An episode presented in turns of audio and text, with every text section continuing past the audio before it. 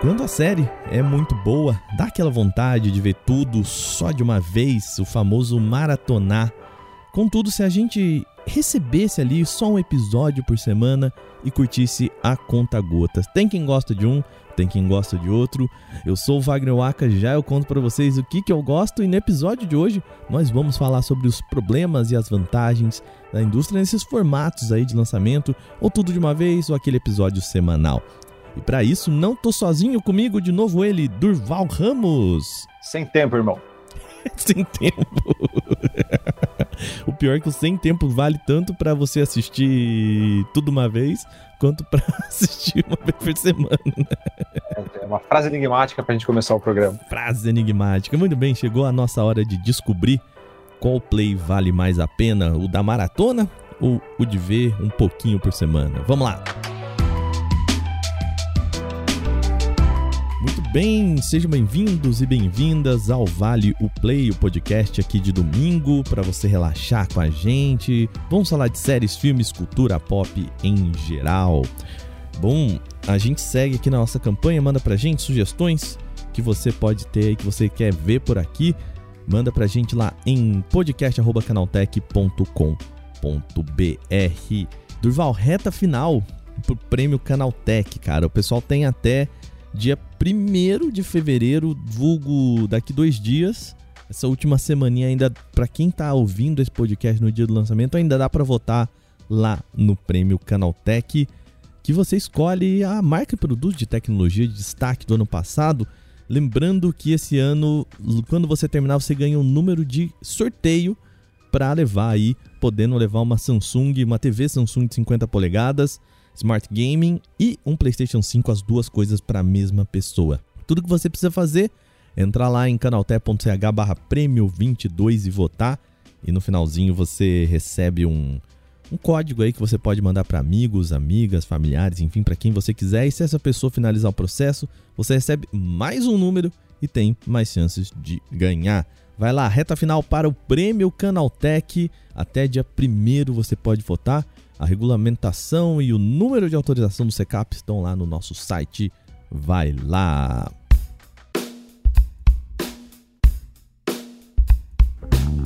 Bom, Durval, vamos começar o nosso programa aqui. A primeira coisa que eu acho que a gente precisa fazer com o nosso ouvinte, a nossa ouvinte meio desavisada, é do que, que a gente tá falando, né? Porque tem gente que nem percebe, né? Que é, tem série que sai tudo uma vez, tem série que sai uma vez por semana. Somos abençoados, né? Somos, abençoados. Somos abençoados. Porque esse, esse negócio da série uma vez por semana é, é coisa de cringe? É, é pros boomers que nem a gente? Olha, cara, aí não sei se já vai entrar já na, na discussão, assim, mas acho que o, o grande resumo, talvez, da coisa seja Netflix contra o mundo, né? Porque a única, a único streaming que faz esse negócio de lançar tudo de uma vez só é a Netflix, né? Acho que quanto a HBO Max, Paramount, Amazon, todo o resto solta aí semanalmente, num ritmo mais cadenciado. E é, talvez o que esteja fazendo o pessoal aí perceber mais a diferença. E principalmente, aí talvez entra também, como você entrou, a questão geracional, assim, que também, que para mim parece mais óbvio, né? Acho que o pessoal mais novo acaba não percebendo isso, porque talvez tenha mais tempo livre, consegue maratonar. A cultura da maratona está mais presente, né? Enquanto a gente, a gente aí mais velho, que tem uma rotina um pouco mais corrida, acaba sentindo mais e optando por um formato mais é, tradicional de lançamento. Isso é uma cultura dos streamings, né? Acho que ó, isso a gente pode dizer, né? Até ali antes da, do universo do streaming chegar, da gente ter a possibilidade de escolher o que a gente assistir, a maratona era quase que um especial, né? Eu lembro de TNT, canais tipo Warner, ou mesmo outras plataformas como rádio, assim, né? Rádio no final do ano que quer deixar três horas de música, né? Maratona pra, pra gente conseguir descansar e deixar rolando todos os episódios de Friends um atrás do outro, né? Que é pra equipe poder descansar, né? E, pra quem não sabe, aí antigamente era isso, né? Você tinha horário pra que é o horário que ia ser lançado, o horário que você ia ver, que todo mundo ficava na frente da TV esperando né? Que nem acontece com futebol, que nem acontece com Big Brother. Era, era, assim, que os, era assim que os fenícios assistiam séries, né? assim, que, assim que os antigos faziam, né, cara? nesse sentido, assim, eu vejo muita gente falando, cara, mas não faz sentido, eu não tenho tempo também, é, tem que ver todo mundo junto, não sei o que lá naquele horário e tudo mais. E a gente acabou voltando agora, depois que, que a Netflix ela perdeu essa hegemonia do streaming, né? A gente viu esse debate até voltar. É meio que isso, né, Durval? É, então, é, acho que até dando um passo para trás ali, você falou, ah, era assim que, que os antigos assistiam séries, a, a, maratona não era algo tão comum, mas a gente tem que pensar também que o, a lógica da série mudou com o streaming, né? Porque quando era TV, é, há algumas exceções aqui e ali, mas o grosso das histórias, da, das séries de TV que a gente tinha antes do streaming, elas eram aquela coisa mais serializada mesmo, né? Era aquele episódio procedural, episódio.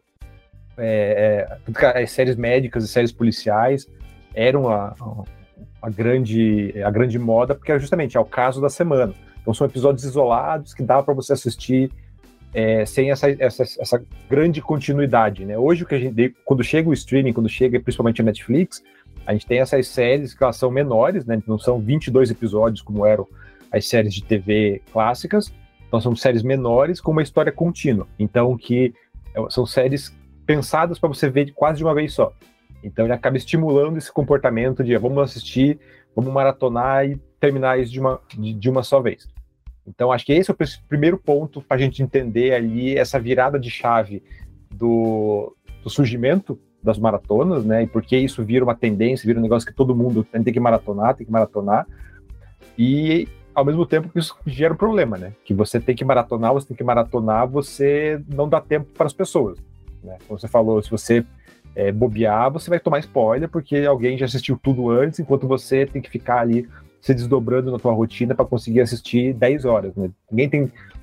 Vou dizer ninguém, mas tipo, quase ninguém tem 10, tem 10 horas, tipo, num dia, para ah, hoje vou parar e vou assistir essa série do começo ao fim para evitar spoiler. Não, então, e é, e nesse contexto de rede social que a gente tá, cara, você a série saiu hoje, saiu hoje de manhã, meio-dia, já tá, o teu Twitter já tá pegando fogo com spoiler pipocando do episódio 9, assim, sabe? Então, é, virou um novo problema, né? A gente viu fenômenos das séries como The Walking, De The Walking Dead, o Breaking Bad, até o Game of Thrones, né? A gente fala que o debate sobre essas séries, ele era muito longevo, porque exatamente toda semana ele era um debate renovado, né? Ou durante a semana ele saiu o episódio no domingo, Aí durante terça, quarta, as pessoas começam a explicar o episódio de domingo. Aí de quarta para frente começa a falar o que que acha que vai sair no outro episódio, né? Assim, tem, tem assunto pra semana toda. Agora, com as séries da maratona da Netflix, a gente vê que esse é um problema que a empresa tem, né? De, de dificuldade de conseguir fazer com que o assunto seja mais longevo, né? E, e dá para perceber que a Netflix anda derrapando muito em relação a isso, né? Esse é o sentimento também, Durval? É, eu percebo isso bastante, é porque a, quando a gente vai pensar em série, a gente tem não só, não é, como eu falei, não é mais só a série é, per se, né? Ela tem uhum. todo um uhum. ecossistema em volta, né? que vai desde o, é, o começa com, com o hype, vai para o lançamento, do lançamento para repercussão, e nessa repercussão vai para as redes sociais, tanto para as redes sociais quanto para a produção de conteúdo. Então, quando a gente tem é, a série. É, a série semanal, o que acontece? Vai tendo todo o hype anterior ali, o pessoal discutindo, teorizando, produzindo conteúdo, beleza. A série, a série lançou o primeiro episódio. E, o, acho que o The Last of Us é o melhor exemplo disso, né? A gente ficou uhum. discutindo o The Last of Us, o que vai ser, como vai ser. A série lançou um episódio, lançou um episódio. Então o que a gente tem? Tem uma semana inteira ali, pessoal imediatamente começa já a repercutir, né, a comentar o episódio, como foi. Então, ali, o um, dois dias seguintes são basicamente do pessoal comentando, pessoal que quem conseguiu ver no, na, na, estreia já começa a falar na hora. No dia seguinte vem mais uma onda de pessoas que está acompanhando, tá? E passa a comentar também, que dura de uma média de dois dias. A partir disso, começa justamente a surgir é, pessoal é, discutindo o que vem a seguir, como você falou, né? O pessoal começa a discutir o que vem a seguir, fazendo vídeo de especulação, fazendo vídeo de teoria, é uma, e, e, acaba criando um, um, interesse constante, acho que na série, né? E é, a gente percebe isso bastante. Tipo, e, de novo, em The Last of Us, isso se percebe isso bastante porque é, até a HBO divulgou agora na, no começo dessa semana que os números de, de audiência do segundo episódio ficaram 22% maiores do que o episódio de estreia. O que mostra bem isso, assim, né? Então, porque a gente tem. É, isso só nos Estados Unidos. Então você, tem, você percebe bem ali que tipo, todo esse buzz gerado entre é, na, na, primeira semana, né, entre o, o, domingo à noite e o sábado e o sábado anterior ao segundo episódio, gerou um buzz tão grande que despertou o interesse de mais pessoas que no segundo episódio viram então foi muito mais gente que foi ver o, esse segundo episódio. Então ele acaba gerando um efeito de cauda longa que vai atraindo interesse e vai retroalimentando todo esse ciclo. Então, para as emissoras, para os streams, é, um, é, é, uma jogada que faz muito sentido justamente por isso, porque você tá. O teu produto está constantemente na boca do, do, do, público, né? Tipo, The, é, The Last of Us, são nove episódios, são dois meses que vai ser o assunto mais discutido da internet. A cada domingo vai ser o assunto, vai, vai ser trending topics, vai ser. É, vai gerar dezenas, centenas de vídeos no YouTube, vai gerar milhares de discussões em fóruns, até o próximo domingo, quando esse ciclo recomeça. Então, são dois meses que a série vai ser o grande assunto. Enquanto a gente tem aí é, formato Netflix, né, que a gente tem aí o, o, as maratonas, o que, que é? Ah, tem todo o buzz pré-lançamento, lançou a série, cara, na, na, semana seguinte a Netflix já esqueceu que existe aquela série. Pois entendeu? é, né? é, lançou, cara, lançou, lançou Sandman, putz, fez um, um, eu cito Sandman porque Sandman foi, fez muito barulho, né? O pessoal gostou, o pessoal, ficou, o pessoal ficou comentando e teoria. Cara, deu uma, duas, tipo, duas semanas no máximo, assim, a Netflix bola pra frente. Eu tava falando de outra série que vinha a seguir e esqueceu ali. Isso que duas semanas foi muito, sendo muito generoso, assim, com a Netflix ainda é, surfando muito no hype. Porque, no geral, cara, lançou uma série, semana seguinte a Netflix já tá hypando a próxima série, o próximo filme. Então, desse ecossistema né, em uhum. que é, os streamings e a própria comunidade está discutindo e dando, prolongando a vida de uma série, a Netflix parece ela tá alheia a isso, ela tá, ela vive no próprio ecossistema, né? Então, em que o ecossistema dela se baseia em tipo, vou fazer um hype de uma série, lancei a série, vou criar o hype de outra série, entendeu? Para manter, não sei se a ideia, a, impressão que dá é justamente, ah, vou manter o meu público preso de, dentro do, do meu streaming, vou manter o meu público aqui é, consumindo novos, conteúdo, novos conteúdos sequencialmente, só que para mim isso esbarra num problema porque são conteúdos que não dialogam com o mesmo público, entendeu? Quem gostou de Sandman não vai gostar de, de assistir uma série adolescente que veio, será Winx, que veio, não sei se veio logo o em seguida. Vandinha, assim, né, ali, que, que eu acho que... é, a mesma Vandinha. Vandinha não me pegou, assim, sabe? Uhum. Ah, tem uma, a mesma temática trevosa e tal, mas não, mas a abordagem, a, o público-alvo ali é completamente diferente. É, você faz todo um hype uma série, pegou, putz, pegou um, um público muito grande, vai gerar uma discussão, mas a partir do momento que a própria Netflix deixa isso de lado para investir em outra, aquela série já é passado, já morreu. Então a quantidade de, de, de, conteúdo, a quantidade, o próprio interesse do público passa a, a diminuir porque agora o foco está em outro.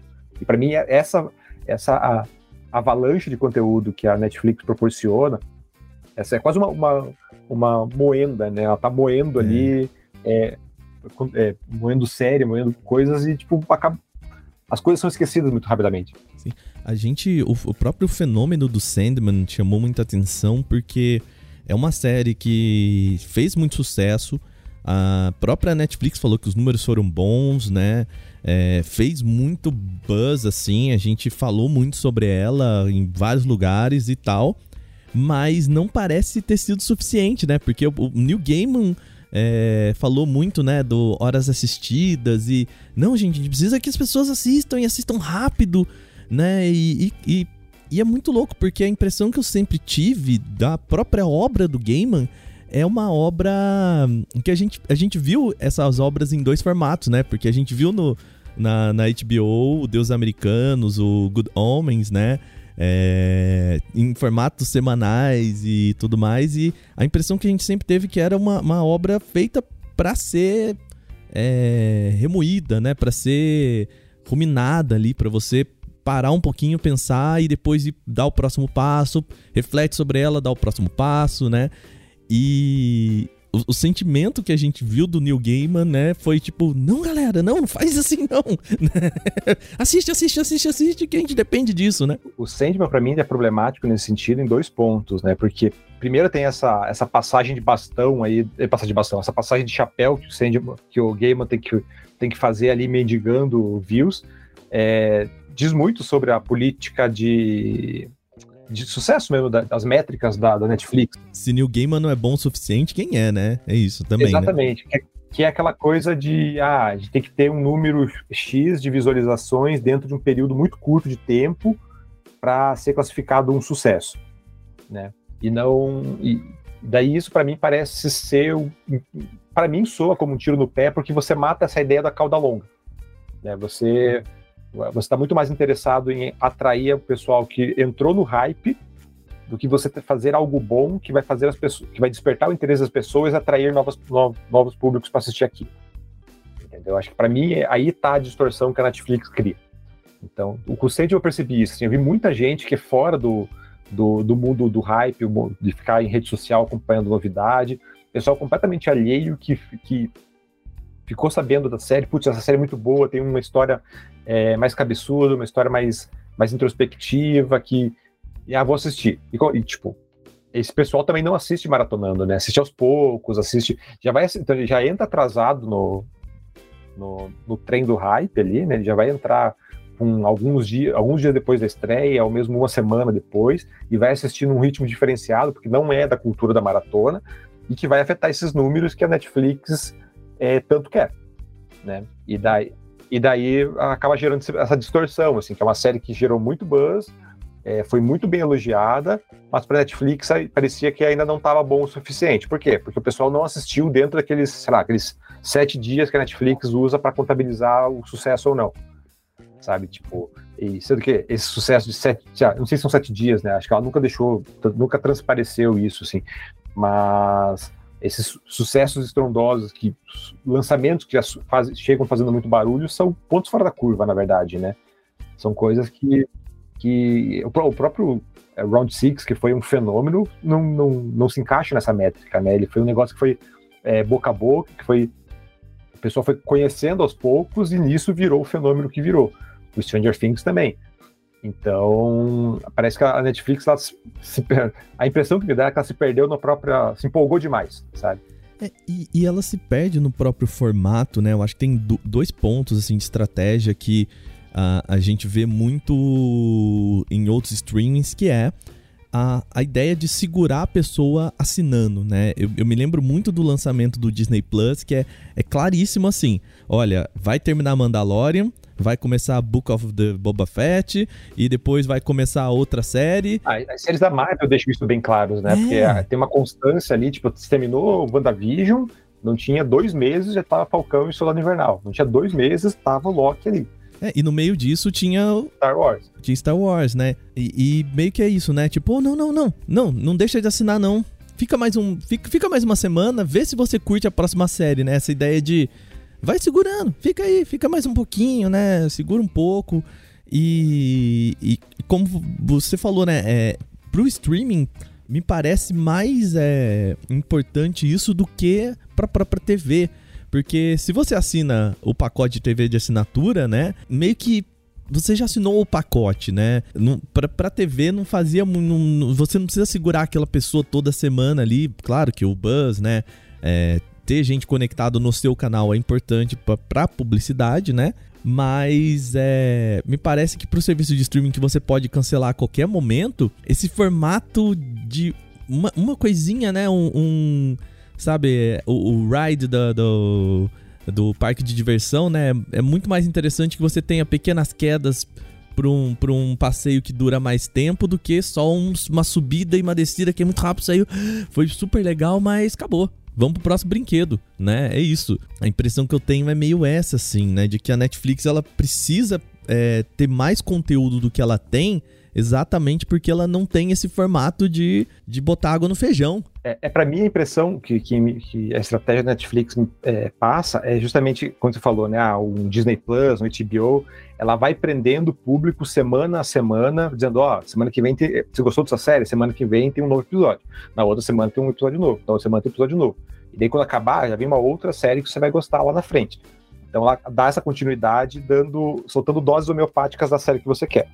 A Netflix parece que ela, ela faz essa mesma lógica, mas em vez de ser com episódios, com séries. Você gostou de Sandman? Ah, então, ó, é, mês que vem vai sair essa outra série aqui, sabe? Então, tanto que a gente tá em janeiro agora, e a Netflix já lançou aí um vídeo mostrando os lançamentos de filmes que ela vai lançar, é, os, os, lançamentos, que ela, as, as, grandes estreias de filmes que ela vai ter em, ao longo de todo 2023. Então você já sabe, então você já sabe aí ao longo de, de todo o ano, ah, então ó, em fevereiro vai ter tal filme, em, sete... em março vai ter tal filme e em abril vai ter tal filme. É a mesma coisa com séries, assim, porque você daí é... ela trabalha a lógica dos episódios que os outros streams têm com séries. O problema para mim é que o... a série A não tem o mesmo público da série B. Né? Então, um, um público de Stranger Things não vai ser o mesmo público de é, That, That Night Show, que estreou agora. Não é o mesmo público de da, Todo Dia Mesma Noite, a série brasileira que estreou agora. Entendeu? Então são públicos, são séries voltadas para públicos diferentes que ela acaba tratando quase como a mesma coisa. Assim, ah, você vai maratonar essa, depois você vai maratonar essa, depois você vai maratonar essa. Só que não, tipo, para mim, ah, putz, eu vi Sandman, maratonei Sandman, pô, legal, foi ótimo. O que vou ver em seguida? Nada do que a, eu digo, agora, agora eu digo pessoalmente, assim, nada depois de Sandman, que foi lançado, me motivou a maratonar nada. Não maratonei nada na Netflix depois disso porque nenhum das grandes, das grandes estreias me chamou atenção para me fazer é, maratonar. Então, se eu fosse esses assinantes que, que ficam saltando de um streaming para outro, cara, depois, da Netflix, depois do Sandman, eu teria cancelado a Netflix e partido para outro streaming que tinha outra coisa mais interessante ali no momento sendo exibido. E para mim, esse acaba sendo o principal é, calcanhar de Aquiles da estratégia da Netflix. E, e, parece que a Netflix mesmo já está entendendo muito isso, né? A gente viu o lançamento do, do Casamento às Cegas agora e foi a prestação, né? Ó, alguns episódios aqui, aí daqui duas semanas outros episódios e agora o Reunion, né? É, o próprio Stranger Things também, né? Meio que eles quebraram na temporada e falando, não, porque tem produção, mas na final do dia é isso, né? É, é que, é, é são, coisas, são coisas um pouco diferentes, assim. É porque é, os reality shows, ela costuma já realmente há algum tempo, ela costuma fazer essa, esse formato picado. Talvez aí justamente entrando na lógica do, do burburinho, gerar o buzz e fazer. É, criar essa lógica do, do, do, você estar acompanhando um reality show, né? Que, que a gente vocês discutiram é, alguns na semana passada, né, sobre Big Brother, e é isso, né? Você está acompanhando alguma coisa. Então, para mim, um reality show não faz sentido você lançar tudo de uma vez só e você maratonar, você pode simplesmente, você vê o primeiro episódio, vê o último episódio você já sabe o que aconteceu. Então você lançando ele picotado, esse formato picotado, é, você dá esse senso de continuidade que, que prende o espectador por mais algum tempo. É, tem algumas outras séries que lançaram semanalmente, o Better Call Saul tinha essa, esse formato, algumas séries coreanas têm esse formato, mas é muito mais questão de acordo da Netflix com, com as distribuidoras, né? O Better Call Saul passava na TV americana e depois era repassado para a Netflix, então ela entra nesse esquema. Mas o grosso da Netflix ainda está no, no lançamento de uma vez só, né? E o Stranger Things que você citou, ele é muito mais, foi muito mais um truque da Netflix do que realmente um, uma mudança de chave, assim, porque é, era uma série, foi uma, uma, temporada muito grande, uma temporada que exigiu muito da Netflix ali de produção, só que ela queria, ela tinha que lançar até uma data para poder entrar na, no circuito de premiações. Então ela, ela, ficou, ela cortou no meio justamente para conseguir lançar aí dentro do tempo hábil, para poder concorrer aí a alguns prêmios do, do ano passado. E daí por isso que ela dividiu, teve uma, uma segunda parte ali de uma segunda temporada. Mas sim, eu também, mas eu acho que ao mesmo tempo ela também já começa a sinalizar isso de, ó, se a gente dividir, a gente consegue prolongar o interesse é, de uma série por mais tempo, assim. E o Stranger Things foi um bom exemplo disso, né? Embora a, a, intenção inicial da, do streaming tenha sido uma coisa, o resultado acabou sendo isso mesmo, assim. A gente ficou aí, é, acho que foram dois, foram dois meses seguidos, né? Acho que foi julho e agosto, junho e julho, alguma coisa assim então, a gente teve ali um, um, um primeiro, um primeiro pico de, de buzz de Stranger Things, e daí quando começou a mornar, veio uma segunda, uma segunda onda, né? Então, isso vem chamando a atenção da Netflix. A Netflix já sinalizou, já falando, ó, a gente pode repensar, a gente, a gente não, não estamos descartando a possibilidade de lançamentos semanais. É, então, ela já vem percebendo isso, já vem percebendo que é, esse formato vem funcionando no, no, nos streamings rivais, né? Então, pode ser que a gente veja isso no futuro. Só que, ao mesmo tempo, pode ser que isso não seja interessante para Netflix por questão de, de vazão, né? Porque quando a gente, a gente fala, ah, porque a gente funciona muito no HBO, funciona muito na, na, no Prime, no Disney. Só que a gente tem que pensar também que, cara, quantos lançamentos por ano um Disney Plus tem, sabe? Um lançamento por ano de peso, assim. Cara, são é realmente quase a conta gotas, assim, tipo, é um por vez. Né? Sai um, um WandaVision, uma série da Marvel, e é, isso ele vai durar dois meses, para depois em outro grande conteúdo, depois outro grande conteúdo. Então a gente vai ter o quê? Seis grandes conteúdos por ano, né? Na, no Disney Plus, no HBO, HBO às vezes até menos, né? Gente, as séries que fazem, que bombam, que bombaram no passado no HBO foram o quê? Foi é, The Last of Us foi esse ano. Então teve o The White Lotus, o Game of o Thrones, né? O... o... o Caso do Dragão e Euforia. Quatro. Quatro. É, mas quatro em dois meses, né? Já, já segurou a audiência aí, né? Sim, então. Mas justamente a, a quantidade de conteúdo é, é, é, é, mais enxuta, assim. Agora pensa na Netflix, sabe? A Netflix, por, por, mês, ela lança isso, sabe? Por mês tem grandes séries que ela fica post, que ela posta. Talvez a ideia seja justamente a Netflix repensar isso, porque também a gente está acompanhando a Netflix uma quantidade absurda de cancelamentos, né?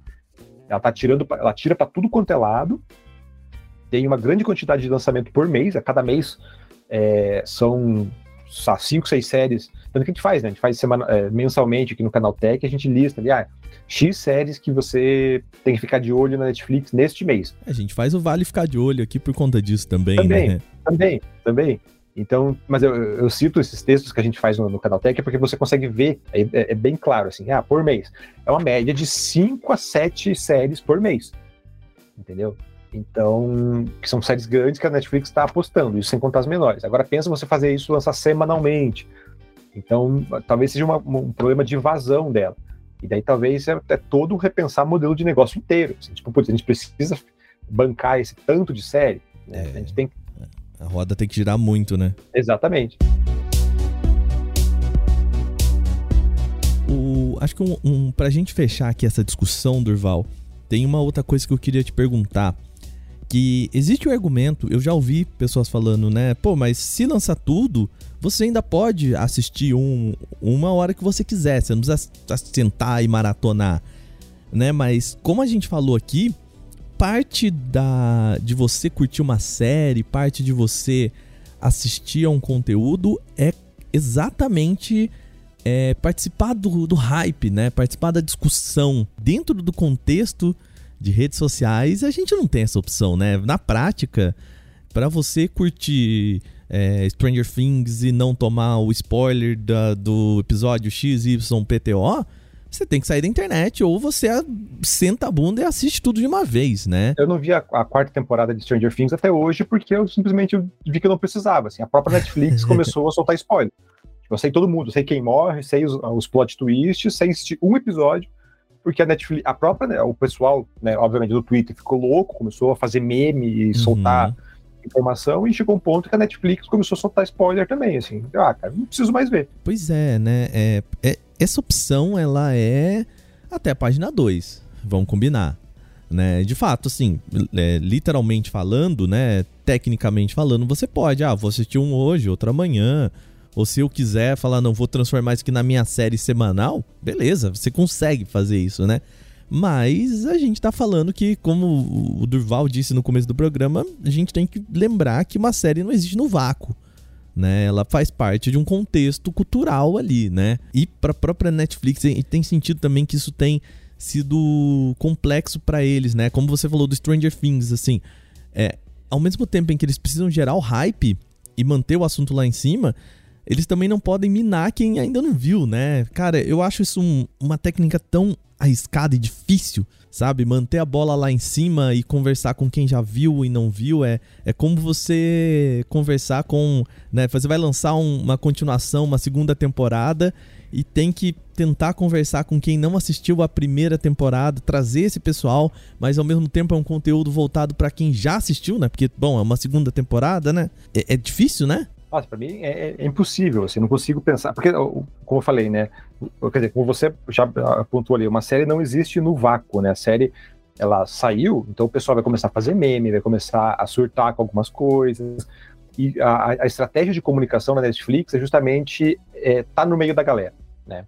Você percebe ali que ó, o, o, modo com que o, pelas redes sociais a, a Netflix interage é justamente isso. Tipo, ah, ela tá, é, entra nas brincadeiras com o pessoal, participa de meme, e daí, quando o pessoal tá todo girando em torno de um, de um spoiler, cara, não dá uma semana a Netflix tá ali embarcando no spoiler também. Sabe? Então é bem isso. E acaba gerando esse problema que você falou, de você, cara, como que você vai é, agradar esse pessoal, que é essa tua base é, é, mais hardcore de fãs? Então você vai entrar na brincadeira ao mesmo tempo que você não vai alienar quem não, quem não começou a assistir ainda. Uhum. Sabe? E daí isso me afeta muito, assim, porque, cara, eu não tenho nem tempo, nem mais paciência para ficar maratonando, sabe? É, acho que a última série que eu maratonei foi, sei lá, a terceira temporada de Demolidor. Desde então, assim, cara, nunca mais sentei para maratonar, tirando a, trabalho, né? O Sandman, Cowboy Bebop, eu, eu tinha que sentar e ver num dia, assim, mas por prazer, vou sentar e assistir uma série que eu quero do começo ao fim, cara, tem anos que eu não faço isso. E o que acontece para mim é bem isso, assim, cara, eu não tenho mais essa disposição, não tenho mais esse tempo, e daí quando, o que eu vejo? Eu vejo o, o canal oficial dando spoiler, entregando tudo. Eu falei, cara, não, não preciso mais, assim, sabe? Tipo, a, a, empresa optou por me deixar de fora e eu agora não faço questão de, de brincar junto, sabe? Total, completamente. Bom, eu acho que a gente já deixou um pouco claro aqui para nossa audiência qual que é a nossa preferência, mas eu tenho que perguntar, Durval, para você vale a, o, o binge watching, né, a expressão em inglês aí, a maratonada ou vale ver de pouquinho? Bem, acho que eu, mais do que você, já deixei bem claro ali que eu, com a minha postura, né, que eu sou, não, não gosto de, de maratona, assim, e muito, né, como eu falei, assim, eu não gosto dessa obrigação de ficar acompanhando, de... É, acaba gerando uma pressão, né, me, for, me força a acompanhar uma série é, em pouquíssimo tempo para não, não levar spoiler, para não levar... para embarcar no hype junto com o pessoal. Isso, é, para mim, é um grande problema porque, como eu falei, não tenho mais tempo para isso. Tenho que trabalhar, eu tenho que uma, uma filha para cuidar, então eu vou ter o que uma hora, duas horas no final do dia para assistir uma série e daí, putz, vou vou querer embarcar nessa. E daí para mim, além da questão da rotina, tem um outro ponto que para mim pega muito, que é a ideia de a série virar uma obrigação. É, é, quase trabalho, assim. Putz, eu tenho que sentar, tenho que assistir oito horas de uma série, dez horas de uma série para poder conversar na internet e não levar spoiler, poder aproveitar a experiência como um todo. Cara, virou trabalho, virou uma obrigação, quase eu tenho que bater, bater o ponto para assistir, para poder brincar com o pessoal no, na internet para falar de Vandinha, sabe? Então ele acaba trazendo uma, tendo uma, uma carga, um peso que não é o que eu procuro quando eu vou ver série. Então, os últimos anos ali, com a chegada de outros streams, me, me, me, fizeram lembrar por que, que série era legal. Era justamente aquele momento no final do dia, uma vez por semana, em que eu vou sentar e vou pensar, putz, agora eu vou ver aquela história legal. Então, com, a, com, as séries da Marvel era bem isso. Assim, chegava, antes era sexta-feira, virou quarta. Chegou quarta-feira, ah, tem episódio novo de Mulher Hulk, tem episódio novo de, de Andor. Então eu vou sentar, vou tirar uma hora do meu dia para sentar e assistir. The Last of Us agora é a mesma coisa. Putz, chegou o dia do The Last of Us. Pô, que legal. Domingo à noite, vou sentar no sofá. Ele acaba virando esse, esse mini ritual ali ao longo da semana em que se encaixa muito melhor na minha rotina e acaba gerando esse senso de comunidade que a gente estava falando mais cedo, né?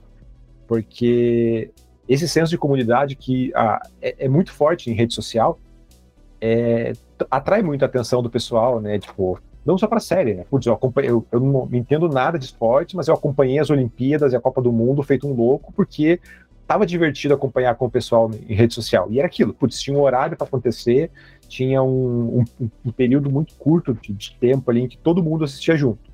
E com série é a mesma coisa, assim. Então, por mais que ah, nem todo mundo vai assistir The Last of Us, vai assistir a série da Marvel no mesmo, no mesmo horário. Mas, tipo, ali no, no sábado, no, no, domingo do The Last of Us até a segunda-feira, o grosso do pessoal vai acompanhar, então ninguém vai ficar de fora. Então esse senso de comunidade ele acaba sendo mais forte. Enquanto uma série, o próprio Stranger Things, que para mim eu acabei deixando de fora, é, isso acaba se perdendo, assim, porque ah, o senso de comunidade ele se perde, porque tem a, a, galera que vai madrugar e assistir a série já no primeiro dia e meio-dia já assistiu a temporada inteira. Tipo, essa galera já vai estar tá num. Vai estar num nível em que eu, que vou assistir a série aos pouquinhos, eu só vou alcançar esse pessoal daqui um mês. Sabe? Então já, já esse, essa coesão que a rede social prometia se esvaiu, foi embora. E daí, tipo, ah, cara, então não tem por que eu ver essa série, já não tava tão afim, então. É... Porque acho que esse é um é ponto importante também, né? Tem séries que você tá muito afim e você vai ver independente de qualquer coisa. Tem outros que você vai embarcar, ó, estão falando muito dessa série, será que é legal? Vou embarcar, quero assistir junto, quero ficar teorizando junto com o pessoal. E quando você perdeu o bonde ali, cara, já, já era. era. Ah, então já era. vou ver outra coisa aqui, vou vou catar coquinho aqui em casa, sabe? Então, para mim é, é, muito mais evidente isso com, com as séries maratonáveis. É, pois é, eu também, eu sou muito a pessoa do gostar da, da discussão semanal, gostar do momento ali, da, né, de combinar, até combinar com os amigos ali, de, vão, cara, vamos todo mundo assistir junto em casa o episódio dessa semana, ou né, é, assistir e comentando ali no WhatsApp ou no Twitter ao mesmo tempo, né, sabendo que tá todo mundo no, quase que no mesmo barco, assim, né, é, ou pelo menos sabendo que aquele grupo de pessoas tá tá no mesmo barco que você e você não vai dar spoiler para ninguém, né? Foi o que eu falei da coesão, assim, né? Tá todo mundo no, na mesma página, né? É. Enquanto se você pensa uma série, um Stranger Things, então vai ter um pessoal que vai, já vai ter terminado a temporada, vai ter um, um que vai estar no começo, vai ter um que vai estar no meio, e daí, como é que você conversa com esse pessoal? Sabe? Daí acaba gerando as distorções que a própria Netflix acaba criando, que acaba soltando spoiler com quatro dias, cinco dias de estreia, daí quem tá no começo já levou spoiler da frente desanima, quem nem começou ainda já vai desanimar, tipo, putz, já, já, já sei o que vai acontecer, porque eu vou, vou, vou dedicar tanto tempo para isso, sabe? Então você acaba perdendo pessoas pelo caminho. Então a gente vai, vou fazer essa pergunta ali no final do podcast sobre o que, que a nossa audiência pensa, mas antes Durval, falando em lançamentos, eu acho que nada mais justo do que a gente para o nosso quadro, o Vale Ficar de Olho.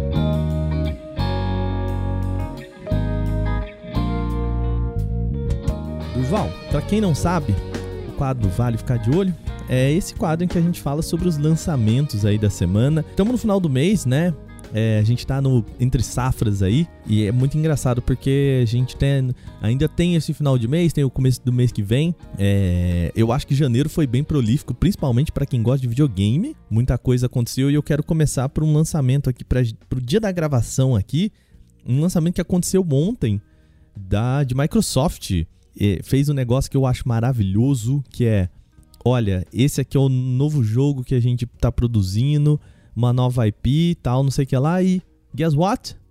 Já tá disponível hoje para vocês jogarem, que é o Hi-Fi Rush. Você chegou a ver, o, Durval, a apresentação da Microsoft aí? Olha, não só vi a apresentação, como eu joguei o Hi-Fi Rush. Nossa cara, senhora. que delícia. Pois é. Embora, embora, embora eu tenha o ritmo de um, um rinoceronte, né? Eu não consiga pegar. Cara, eu sou terrível com jogos rítmicos. Mas, cara, que delicinha de jogo, Gostoso, sabe? Né? De você é muito lindo, ele é, uhum. cara, ele, ele tem uma, uma, uma, pegada, assim, uma estética Dreamcast total pra mim, assim, sabe? Eu bati o olho e falei, uhum. cara, Dreamcast. Ele parece um desenho animado, com esse, e daí tem essa pegada da, do, do, combate, esse rítmico, cara, ele é lindo de assistir e uma delícia de jogar. Mesmo para se você for um paquiderme como eu ali, que não consegue bater palma num, num, num ritmo cadenciado. O Hi-Fi Rush, que é um jogo desenvolvido pelo pessoal da Tango, Tango Gameworks, que é até eles brincaram um pouco isso, né? Que é o estúdio basicamente liderado pelo Shinji Mikami, que é um cara completamente do terror, né? A gente viu Dave Within, né? Agora com Ghostwire Tokyo. E eu fiz uma brincadeira que, na verdade, é, a gente descobriu que a, a Ikumi Nakamura, ela, na verdade, que era toda fofinha, que apareceu uma vez na apresentação da Bethesda, ela que era toda fofinha, na verdade, era o, o grande ar soturno e de terror da, da Tango. Ela era o espírito que assombrava o Mikami. Exato, aquela moça fofinha, na verdade, era o que trazia todo esse ar soturno. E agora que ela saiu, eles fizeram esse jogo que é, tipo, mega alegre, colorido, cheio de piada, né? Eles brincam com isso, né? É do mesmo estúdio que fez The Evil Within, pode acreditar, né? assim, eu achei engraçada essa piada.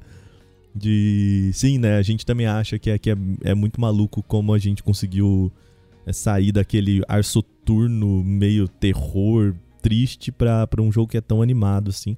E é um jogo, um character action, né? Também conhecido como hack and slash aí, quase, de ritmo, né? Que você tem que apertar o botão na hora certa, assim. Achei uma delícia. Nossa, que jogo gostoso, cara. É um exclusivo aí de Microsoft, então, portanto, para o, os novos consoles, eu achei maluco que é só para essa geração. Xbox Series X e S e para PC, Tem né? aquele drible que você pode dar, né? É. Tanto que eu tava jogando mais cedo no, no Xbox One pelo, Pelo cloud. pela nuvem, né? Pô. Isso, então se você for assinante do Game Pass, ali você pode jogar pelo, pelo cloud sem problema, tendo uma conexão é, boa, né? Porque como é um jogo rítmico, se É. tiver delay, se tiver algum atraso ali, ele prejudica bastante. E rolou, rolou, rolou legal? Cara, rolou, eu não cheguei a jogar muito pe- pela nuvem, assim, joguei Uhum. o, o grosso, eu joguei no Xbox Series X, e daí depois eu vim pro, pro escritório aqui, liguei o Xbox pra, pra testar, mas daí tava em, era cena de interação, estava na base, daí eu não, não cheguei a entrar na fase ainda pra testar, assim. Mas eu não senti delay nesse, nesse primeiro momento, assim, vou testar mais depois. Muito bom. Então é isso. Hi-Fi Rush, uma surpresa deliciosa aí da de Microsoft. Pra semana que vem, também falando em games, que eu acho que games tá mais recheado nesse final de, de, de mês aqui. Tem aquele o Season, a Letter to the Future, que era um jogo que foi apresentado, eu acho, numa The Game Awards ou numa naquele Summer Games Festival lá do. Eu lembro porque tinha a cara do Joff, então é um dos dois, né? E é um jogo fala, que fala sobre você curtir a, uma temporada de férias aí e fala sobre você interagir com a natureza, então você vai tirar foto. é, a ideia é de você gravar ah, áudios sobre a natureza e tal, para você guardar, né? Fazer aquela caixinha do pro futuro, né? De, putz, cara, a gente não sabe se essa natureza aqui vai estar aqui por muito tempo, então é, vamos guardar tudo que tem de bom nela, né? Vamos guardar as coisas legais que tem por ela. É um jogo que vai, obviamente, discutir toda essa questão do, né? O que, que a gente tem feito aí em relação à natureza nos últimos anos. Não sei, não jogamos ainda, né? Dia 31 de janeiro. É isso. Durval, você tem alguma lembrança aí de cinema e série? Ou... Tenho, tenho, tá? Hum, Tem- semana, que, semana que vem, dia 2 de fevereiro, estreia Os Banshees de Inisherin, que é aí um dos filmes que foi muito indicado ao Oscar, acho que são Uhum. nove indicações que ele teve, e filmaço, filmaço, filme com o Colin Farrell e o Brendan Gleeson, Brendan Gleeson que é o Olho Tonto Moody do Harry Potter. sim. Então, então, cara, filmaço, filmão. É, eu fui sem esperar nada dele, assim. É, sabia só que ele era do, do Martin McDonagh, que é o cara do Três Anúncios para um Crime, do In Bruges, mas eu fui sem esperar nada do filme. Sabia só que tudo que eu sabia dele é que ele tinha sido tinha altas indicações ao Oscar e que no Globo de Ouro ele tinha ganhado como o Globo de Ouro tem aquelas classificações malucas, né? Ele divide Uhum. entre filmes dramáticos e comédia. E ele ganhou como comédia barra musical, né? Então eu fui esperando, ah, vai ser um filme um pouco mais leve e tal. Cara, eu saí quebrado do filme. Esse filme me Eita. Derrubou de um jeito, assim. Ele não é, ele não é um, dra um dramão, assim, só que ele é um filme melancólico, sabe? Então ele tem umas pitadas de humor ali, um humor mais, é, mais ácido, numa história bem melancólica, assim. Mas, cara, atuações incríveis, uma história muito bacana, é, uma fotografia incrível, cara, filmaço. Muito bem. Pode repetir o nome então? Os Banshees de Inisherin. E quando que ele chega? Estreia no cinema aí, né? Estreia isso, estreia agora nos cinemas dia 2 de fevereiro. Muito bem. Aí o, pro, pro final de semana da galera no, na semana que vem. Muito bem, é isso. Então a gente quer saber de você. Aí, fala pra gente o que, que você. Como que você gosta de assistir aí as suas séries. Você é a pessoa da maratona? Você é a pessoa do semanalmente ali do Conta Gotas? Manda pra gente em podcast.canaltech.com.br. Vem trazer essa discussão pra gente. Durval, pensei em outra pauta aqui que a gente pode trazer pro Vale Play, hein? Que é, é essa. a performance do entretenimento, sabe? O, ah, eu assisti três séries desse mês, joguei 70 jogos esse ano. Ah, eu tenho uma tirinha do, do Rafael Salimena que é justamente sobre isso. É. que é a ideia de você é, transformar em trabalho o hobby. Exatamente. É o, não façam isso, colega, não façam isso. A performance do entretenimento. Acho que é um papo que a gente pode trazer aqui em um futuro próximo aí. Você então manda pra gente, gostaria de até ver também esse debate por aqui. Eu acho que é algo que às vezes a gente é uma pegadinha na qual a gente cai de vez em quando, né? Lembrando que maratonar o Value Play não está errado, nesse caso é totalmente aceitável e preferível. Inclusive, recomende aos seus amigos. É, eu, eu, vejo muita gente, viu? Adora, come, descobre o podcast e vai voltando, assim, vai voltando e se decepciona, né? Porque quanto mais você volta, mais ele cai de qualidade, né? Porque a gente vai aprendendo, né? Vai melhorando, a gente vai estar tá crescendo, a gente vai desenvolvendo, faz parte do crescimento. Pois é. Manda pra gente também lá em arroba Canaltech em todas as redes sociais, lá no TikTok, no, até no, no Quai, na, no Twitter enquanto ele existir, no Instagram aí. Estamos em todas elas com arroba Canaltech. Vai lá. Lembrando que também esse podcast é feito por uma equipe super dedicada. Quem produz, apresenta e edita sou eu, Wagner Waka. E nesse programa contei com a participação dele mais uma vez. Muito obrigado, Durval Ramos. Valeu, sempre um prazer aí participar semanalmente, não maratonando. É quase, é, quase semanalmente mesmo, hein? Então, mas sempre um prazer aí, pode chamar sempre. Boa, valeu querido. A gente tem a revisão de áudio feita pela dupla Gabriel Rime e Mari Capetinga. A trilha sonora é composta por Guilherme Zomer e a capa desse programa geralmente é feita por Eric Teixeira. A gente vai ficando por aqui então. Uma boa semana para você, um bom descanso nesse domingo. A gente se fala na segunda-feira no Porta 101. Aquele abraço. Tchau, tchau.